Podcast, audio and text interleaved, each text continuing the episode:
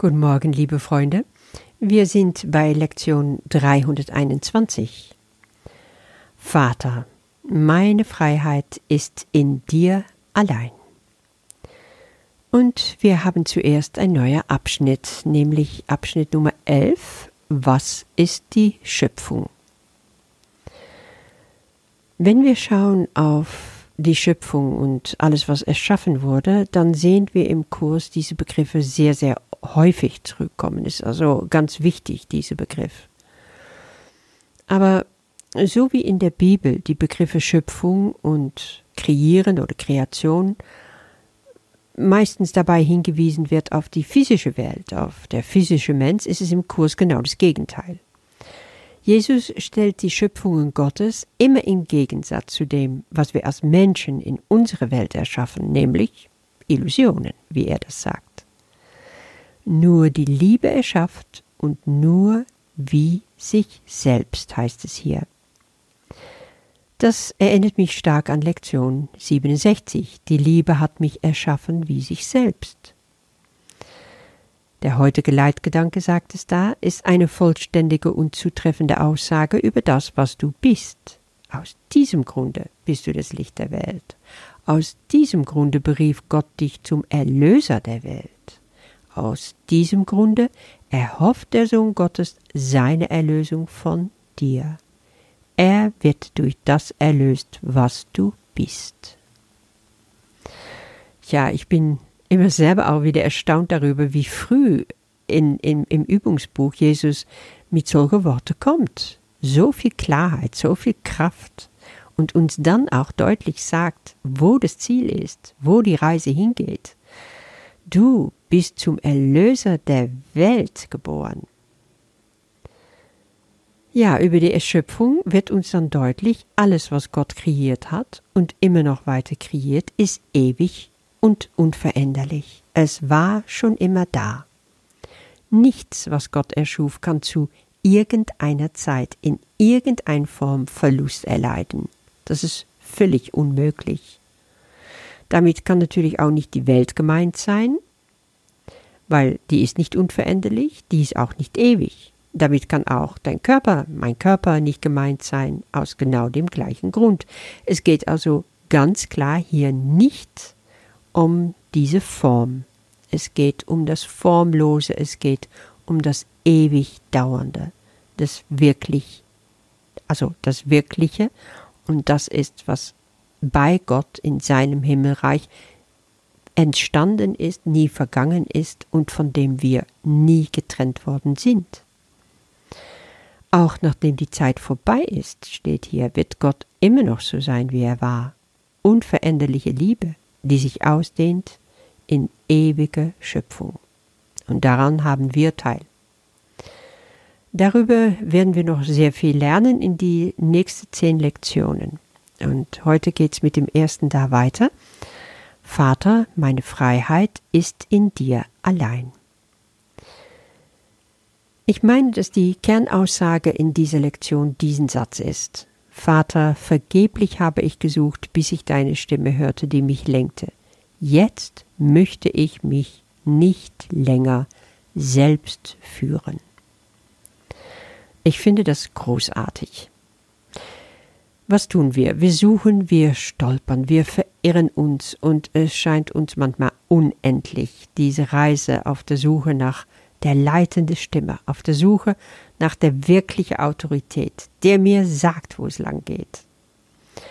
Und dabei hast du wahrscheinlich nur immer dein kleines Ich gefolgt, das Ego, das ein sehr schlechter Ratgeber ist und ein fürchterlicher Lenker. Aber jetzt heißt es hier im Gebet, jetzt bist du soweit. Du willst dich nicht länger selbst führen, du bist bereit nur noch auf Gott zu hören und dich von ihm führen zu lassen. Du wolltest doch die ganze Zeit über so gerne wissen, wo deine Freiheit liegt, und du hast es nicht verstanden, aber jetzt darfst du beten, ich habe nicht verstanden, was mich frei gemacht hat, noch was meine Freiheit ist, noch wo ich sie suchen muss, um sie zu finden. Daraus geht hervor, dann kommt was. Da kommt was, das endgültig die Antwort dafür ist. Das kleine Selbst will uns wirklich gerne einreden, dass es weiß, was wir brauchen, um frei zu sein. Meist hat es nur mit Äußerlichkeiten zu tun.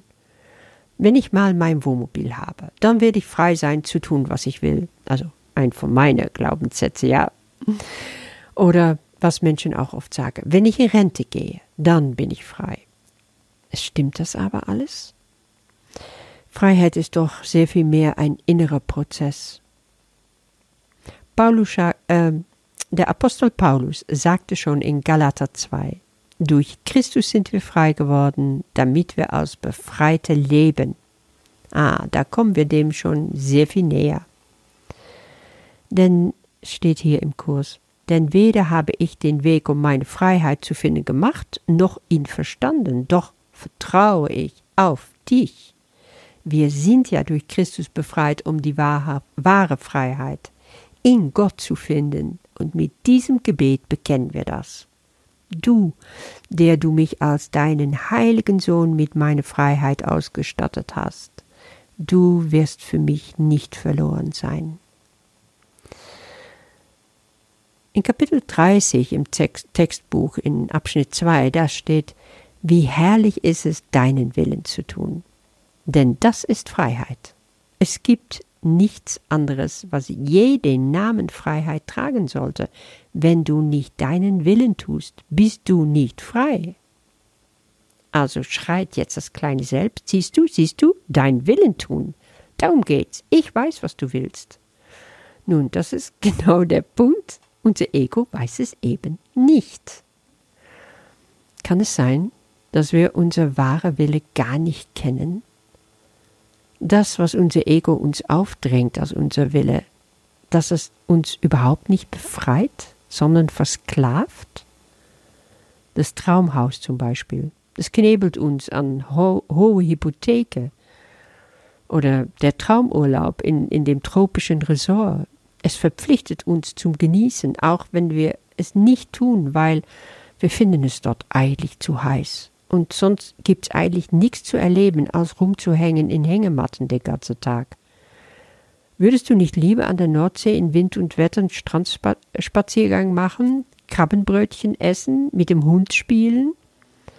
So ungefähr siehst du, dass das, was das Ego dir vorschaukelt als, oh, das ist doch dein Wille, das ist doch das Ultimum an Freiheit, das ist es meistens nicht. Was passiert, wenn wir wirklich wagen, Gott in Führung zu setzen darüber? Dass wir ihm beten, für uns zu entscheiden, dass wir sagen, du hast den besseren Plan, du weißt, wo die wahre Freiheit liegt dann werden wir entdecken, dass dieser Weg in die Freiheit mit Gott so viel mehr Spaß macht, so viel mehr Leichtigkeit bringt und es entlastet uns unglaublich. Vater, meine Freiheit ist in dir allein.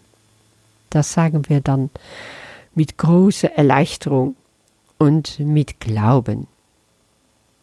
Ja, damit also diese Erfahrungen zu machen und in dir mal ein bisschen zu gucken, wie du den Willen Gottes von deinem Ego-Willen unterscheiden kannst. Damit wünsche ich dir einfach einen wunderbaren Tag und bis morgen. Vater, meine Freiheit ist in dir allein.